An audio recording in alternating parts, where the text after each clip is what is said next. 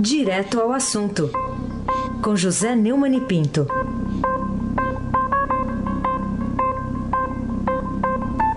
Neumani, bom dia. Bom dia, Raíssen Abac, o craque. Bom dia, Carolina Ercolim. Tintim por tintim. Bom dia.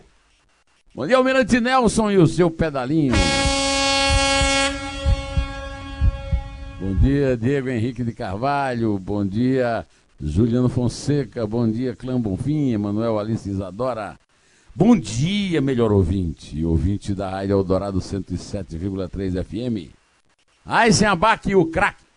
Vamos lá, vamos começar aqui falando sobre uh, um movimento que está sendo feito pela defesa do ex-presidente Lula de incluir no recurso que pede a, o cancelamento da condenação dele, uh, alegando uma suposta parcialidade do julgador, que foi Sérgio Moro, de incluir a defesa o ali vazamento né, de contratos do, de mensagens do aplicativo Telegram entre o ex-juiz Moro e procuradores da Lava Jato. Como é que você vê essa manobra, essa iniciativa da defesa do Lula?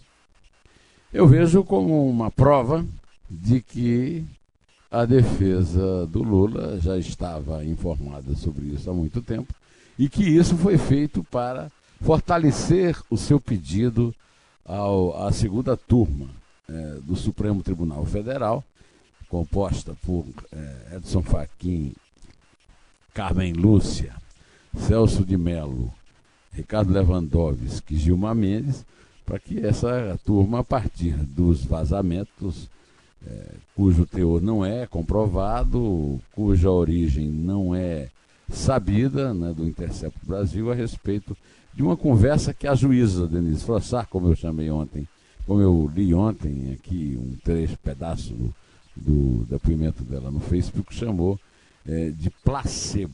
Né? É, não sei se essa. Na verdade, hoje nós temos uma previsão para o dia 25, é, dois votos já anunciados do, do Edson Fachin, que é o relator da Lava Jato, e o da ex-presidente Carmen Lúcia dois votos contados como a favor do Lula, que são sempre, né? Que são os votos de Gilmar Mendes e do Ricardo Lewandowski. E o voto decisivo será do decano Celso de Mello. É, aí no caso do decano vale aquela velha frase que de cabeça de juiz, barriga de mulher grávida e bumbum de bebê, não se sabe o que pode sair, embora que hoje tem ultrassom pelo menos o, o sexo do bebê e os aspectos do bebê, vocês podem ver na ultrassom. Vamos esperar para ver é, e continuar acompanhando esse caso escabroso em todos os sentidos, né?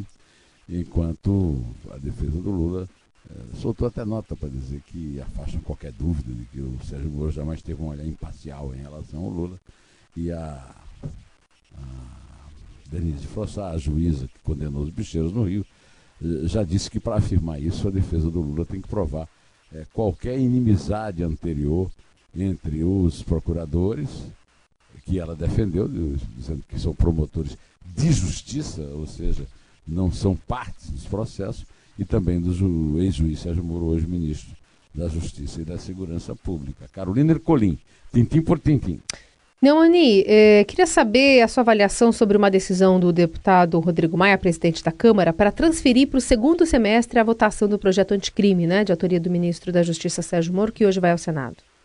É, hoje, isso, essa é mais uma é, decisão oportunista em relação a, a, essa questão dessa divulgação dos é, contatos pelo aplicativo russo Telegram entre o juiz Sérgio Moro e os procuradores da Lava Jato, mas não apenas deles. Há também a juíza Gabriela Rato, que condenou o Lula é, é, a segunda condenação da primeira instância, o Rodrigo Janot, que foi procurador-geral da República, o desembargador Abel Gomes. Há uma coincidência em todos esses alvos do Intercept Brasil é, de agentes da lei que combatem a corrupção.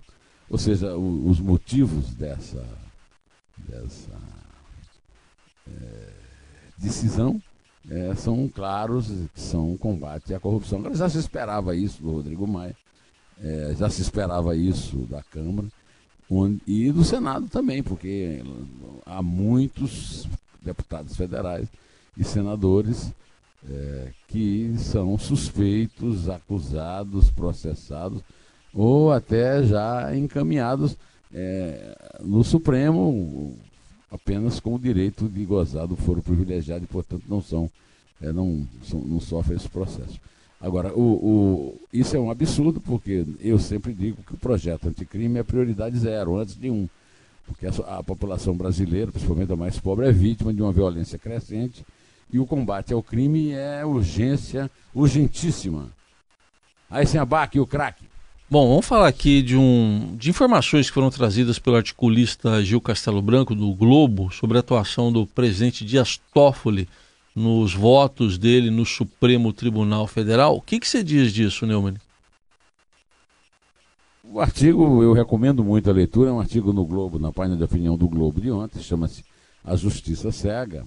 E nela, e nele, o, o Gil Castelo Branco relaciona algumas evidências de irregularidades cometidas pelos supremos ministros brasileiros é, e defende a votação da chamada CPI da, do Lava Toga. Né? É, um, um, dos alvos do artigo do Castelo Branco é o Dias Toffoli, é, que julgou é, em processos em que uma das partes era sua credora, sem que se tenha declarado suspeito, em inobservância à lei orgânica da magistratura e ao Código do Processo Penal de 2015. Em setembro de 2011, ele foi contratado, a, a empresa foi contratada pelo ministro Dias Toffoli numa operação de crédito junto ao Banco Mercantil do Brasil, num valor histórico é, de R$ 931.196,51 é, centavos, com garantida por um imóvel da propriedade dele, por meio do qual se comprometeu a pagar parcela mensal correspondente a 47,20% do subsídio de ministro do Supremo vigentes à época aos juros de 1,35% ao mês. Em abril de 2013, segundo Gil Castelo Branco, a dívida Aliás, segundo o senador Alessandro, lá que apresentou a, a CPI da lavatória, né, foi repactuada, tendo sido o valor das parcelas reduzidos em 17,72% aos juros de 1% ao mês, situação incomum, segundo o articulista e o senador, para a maioria dos mutuários do país. Eu quero lembrar é, que esses senhores todos é, julgarão essa conversa placebo aí do, dos agentes contra a corrupção mas se comportam de forma exatamente oposta, como já tenho demonstrado várias vezes aqui, e é reforçado por esse artigo brilhante que eu recomendo a leitura no Globo de ontem, A Justiça Cega, Carolina Ercolim, tintim por tintim. Ainda sobre eh, esse outro, esse artigo, eu queria perguntar sobre outro item, Neumann, falando em relação aos julgamentos ou julgamentos proferidos por outro ministro do Supremo, que é o Gilmar Mendes que, que você tem a dizer sobre. Qual é a sua avaliação sobre o artigo na do Gil? Na verdade, o artigo do Gil tem dois itens específicos sobre o Gilmar Mendes. Né? Ele conta que entre 2011 e 2017, o Instituto Brasileiro de Direito Público, é, que tem entre os sócios fundadores o ministro Gilmar Mendes, recebeu empréstimo do Bradesco, totalizando 36 milhões e 400 mil reais. Neste período, o banco aceitou prorrogar cobranças, reduzir taxas e renunciou a aproximadamente 2 milhões e 200 mil reais de juros. É o que está informado no relatório do senador que pediu é, a abertura da lavatória, é, a qual não foi apoiada pelo senador Flávio Bolsonaro, é bom lembrar. Os documentos bancários, segundo o, senador Alessandro, é, relativos às operações, mostram oito contratos e alterações firmadas entre o IDP e o Bradesco, todas com assinatura do ministro como avalista. Desde que o IDP pediu o primeiro empréstimo em 2011, o ministro Gilmar Mendes já atuou em cerca de 120 decisões do Supremo envolvendo o Bradesco, segundo dados do STF. Esses dados também constam é, de um pedido de impeachment é, do ministro Gilmar Mendes feito pelo advogado e professor da USP, Modesto Carvalhosa, como também a participação de ministros em julgamentos para os quais se encontravam impedidos. O Gilmar Mendes, por exemplo, no Tribunal Superior Eleitoral, em causas em que uma das partes tem como advogado, eh, tinha como advogado Guilherme Regueira Pita, membro do escritório de advocacia Sérgio Bermudes, do qual a mulher do ministro, Guilherme Feitosa Lima Mendes, é sócia. Aí sem abaque, ô craque! Bom, vamos destacar agora aqui situação da Odebrecht, né, que deve aí quase 100 bilhões de reais e conseguiu recuperação judicial, obteve essa recuperação judicial, vai ter um prazo aí para pagar credores, que foi uma das empresas flagradas na corrupção bilionária no Petrolão. Mas o Estadão hoje está destacando que os bancos públicos detêm 17 bilhões dessas dívidas sem garantias, então eles entram no fim da fila para receber. Como é que você analisa tudo isso, Neumann? Essa manchete do Estadão hoje é chocante. Chocante. É, o, os bancos públicos, como sempre, oferecendo é, crédito sem garantia por ordem do governo e, no caso do BNDES, é, não tem caixa preta, o que é isso? Não. E, e, e, esse caso é um caso escandaloso. Faz o seguinte, o, o, o, estou pensando em fazer isso. Vou deixar de pagar todas as minhas contas e quando me cobrarem, eu vou pedir uma recuperação judicial especificamente ao juiz da primeira vara de falência de São Paulo, João de Oliveira Rodrigues Filho. Esse juiz está protegendo os acionistas da Odebrecht, impedindo os bancos públicos, ou seja, o BNDES, a Caixa e o Banco do Brasil, de executarem. Aliás, não tem garantia, né? Então nem, nem, ele está dispensando porque nem garantia teve. Né?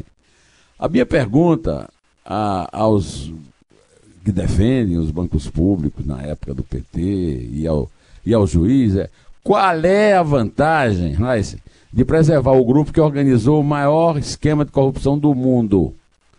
A recuperação judicial da Odebrecht, a maior do Brasil, mais de 100 bilhões, vai sobrar para os três bancos públicos. Os bancos privados estão protegidos, têm as garantias deles.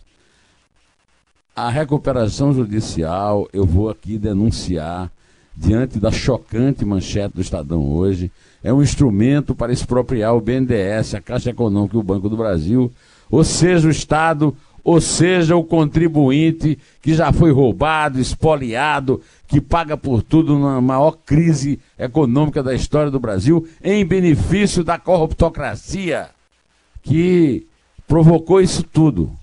Essa recuperação judicial não protege emprego e sim acionista corruptor. Se as empresas fossem vendidas, os empregos seriam garantidos e não os acionistas ladrões do Estado.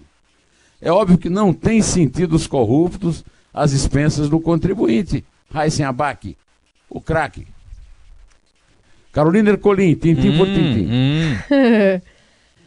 então tá bom, então vamos falar aqui quais são as chances, na sua opinião, é, do presidente Jair Bolsonaro conver, é, conseguir reverter Lá na Câmara dos Deputados, a derrota, a gente já falou aqui mais cedo no jornal, né, que sofreu lá no Senado, sobre a validação dos seus decretos, né, sobre posse de armas, pedindo para que não o deixem morrer. Tem mais uma chance, mas o clima não está tão bom, né, Neumann? o clima se mede, a temperatura lá se mede pela derrota, né? Foram 47 votos a 28 no Senado, a maior derrota imposta pelo Senado ao governo até agora. Antes da votação, Bolsonaro usou redes sociais, eventos públicos, entrevista para pedir voto. E ligou pessoalmente para os senadores. Não deixe o projeto morrer, disse em dois eventos ontem. Mas a decisão pode ser revertida na Câmara. Mas o presidente Rodrigo Maia já sinalizou que a proposta também não deve prosperar por lá. O governo tem uma defesa do decreto que acho frágil, mas respeito, disse o Rodrigo Maia. A gestão até já estuda um plano B. Temos de buscar uma alternativa, retirar um ou outro ponto, mas manter a espinha dorsal desse decreto de armas, afirmou a líder do governo no Congresso, Joyce Asselman, do PSL de São Paulo. Né? O, o, o Bolsonaro fez uma, mais um apelo, agora dessa vez à Câmara. Eh, se o Almirante Nelson me fizer o favor, nós poderemos ouvir eh, esse, essa sonora. Por favor, Almirante. Não deixe esses dois decretos morrer na Câmara ou no Senado. A nossa vida é muito importante. Vocês sabem o quão difícil é produzir nesse país. E a segurança tem que estar acima de tudo. Bom, eu dessa vez concordo com o Rodrigo Maia. Eu acho difícil que esse apelo dele seja atendido. De qualquer maneira, temos de esperar, porque a, a sessão de spoiler não chegou ainda, né, Carolina? Uh -uh. Aí, Zé Abac, o craque. Já, já chega. É 2019, né, que a gente tá. Século 21, certo? Mas vamos é falar. É o que me parece. É, isso. Pelo menos é o que eu fui informado hoje de manhã, eu leio o jornal que tinha lá em cima a data. Isso. Que é a primeira coisa que eu leio. Mas a essa altura a gente tem que falar de sarampo, né? O que, que justifica esse surto de sarampo, que é uma doença do subdesenvolvimento, e exatamente aqui em São Paulo? 32 casos confirmados de sarampo só esse ano. São Paulo já registra surto da doença e circulação do vírus em seu território. A informação foi confirmada ao Estado de São Paulo pelas secretarias estadual e municipal da saúde no começo da semana. Antes de 2019, a capital estava havia quase quatro anos em registro de infecção pela doença. Uma vergonha. O alerta nas vigilâncias sanitárias do Estado do município aumentou nas últimas duas semanas, quando saltou de 14 para esses 32 de que eu falei, né? Oito são importados, né? Uma infecção ocorrida fora de São Paulo. E os outros estão sendo investigados para que a secretaria possa determinar se a contaminação ocorreu internamente. Eu morro de vergonha. Eu morro de vergonha de São Paulo, do Brasil, morro de vergonha da nossa saúde pública. Eu morro de vergonha. Aí tem gente que diz: não, este aqui é um país maravilhoso. O Brasil é um país maravilhoso, com 70 milhões de lares brasileiros sem saneamento, né? com é, a, a, saúde pública nesse estado. Agora eu quero lembrar que nessa época agora está prosperando um monte de teoria imbecil, criacionista, né? De que vacina faz mal, de que a terra é plana, que o nazismo é de esquerda. E essa é uma novidade absurda e estúpida que vem dessa nossa era. Agora, diz o jornal, diz o jornal que estamos no século XXI e que hoje, hoje é, é quarta-feira, 19 de junho de 2019. Já está começando a ficar difícil de acreditar até na data do jornal. Carolina Ercolim, tintim por tintim. Você falou aí sobre desânimo, né? Sobre é, a sua decepção em relação a alguns assuntos. E sobre seleção brasileira, hein? O que, que você tem a dizer sobre não só a seleção masculina, mas a feminina também? É, a feminina passou no, pela Itália, 1 a 0 gol de pênalti, tem um fato histórico. Né? O, o 17 gol é de Marta numa Copa do Mundo, recorde absoluto na Copa, nas Copas masculinas e feminino, no masculino. Eu não estou lembrado agora quem é o alemão que é o artilheiro da. Close. Né? Close. Ah, o Close, o grande Close. Jogou aqui no Brasil, né? É, tem 16 gols, né? Passou, passou o Ronaldinho, que era o, o Ronaldo Fenômeno, que era o, o artilheiro. Agora, a seleção é considerada uma zebra, né? Seleção feminina, apesar do Vadão dizer que não é, é considerada uma zebra. Agora, zebra mesmo é masculina. Mas que porcaria, Almirante Nelson deixar de ver a porcaria do Flamengo para ver essa seleção é realmente trágico. É desolador ver esse idiota. Esse Tite é um idiota absoluto, né? Quer dizer, o, o melhor jogador do Brasil em atividade é o, é o, o, o Everton do Grêmio, o Cebolinha. Aí ele bota para jogar 10 minutos. O cara faz o diabo, fez até um gol que o VAR é, fez a jogada maravilhosa de um gol que o VAR avisou, depois de ter feito um gol magnífico contra a Bolívia. Agora, o que eu te digo é o seguinte, viu? Pelo que eu vi hum. nessa Copa América, eu vi, na verdade, três times jogarem. Sim. O Uruguai, né, que na minha opinião é um dos favoritos para a Copa América. O Chile, que pode ser tricampeão. Hum. A partida do Chile foi bastante convincente. E a Colômbia, que derrotou a Argentina. O Brasil e a Argentina, os dois, as duas grandes potências do, do continente, são um vexame são uma vergonha. E uma vergonha maior é nós estarmos esperando para disputar o sexto lugar na Copa do Catar, né? Porque todo mundo fala dos 7 a 1 que o Filipão levou. E depois, na verdade, 10 a 1 né? Porque 3 a 0 da Polônia e o Brasil ficou em. É, da Holanda, desculpa. Da Holanda. E o Brasil ficou em, em quarto lugar na Copa do Brasil, em 2014, né, que era tida como grande esperança da conquista do, do Hexa, né? Tá pois bem, é, agora, todo mundo lá na Rússia, atrás daquela conversa mole, daquele papo de, de autoajuda do Tite, o Brasil terminou em sexto lugar, dois lugares abaixo. Uma atuação vergonhosa. Agora começa a Copa América falando em classificação, em passagem para as oitavas de final, vai pegar a Argentina nas oitavas de final, aí eu quero ver.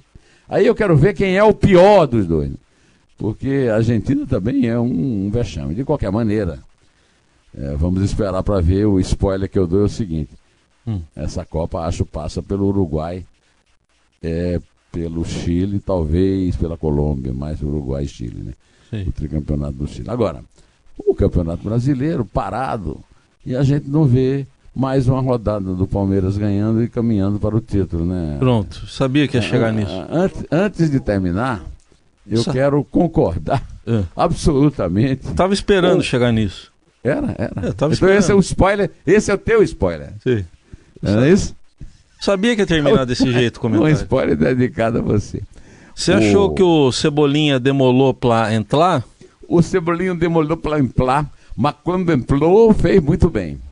Pois bem, é, quero aqui, antes de encerrar, cumprimentar o meu amigo Etevaldo Siqueira. Pela, todo dia eu ouço a coluna dele, é sempre brilhante, eu sempre aprendo. Mas esse pau que ele deu hoje na Voz do Brasil é, é, foi uma das melhores coisas que já ouvi sobre essa porcaria desse programa, que eu não sei porque ainda está no ar. Estou de acordo com ele. E aí a única coisa que eu tenho que comemorar da Copa América, que interrompeu o campeonato que podia estar rolando tranquilamente, né? é, com, com, os públicos. Aliás, o público está dando a resposta certa à Copa América, não vai para o estádio. E os baianos foram ontem. É, é engraçado que ah, os baianos comemoram. Os baianos vaiaram. Vaiaram. Aí aparece aquele bestalhão daquele Caio Ribeiro para dizer que não, que não se deve cobrar do Brasil que seja campeão da Copa América. Deve cobrar o Brasil de quê? Que ele seja sexto lugar, ô idiota. Bom, bom dia a todos e vamos contar para pular fora, né? Porque já falei demais e já dei spoiler demais, vou ter que esperar agora que a realidade me confirme, né, né Carolina? É, sei lá. Vou ficar quieto aqui. É três? É dois? É um em té.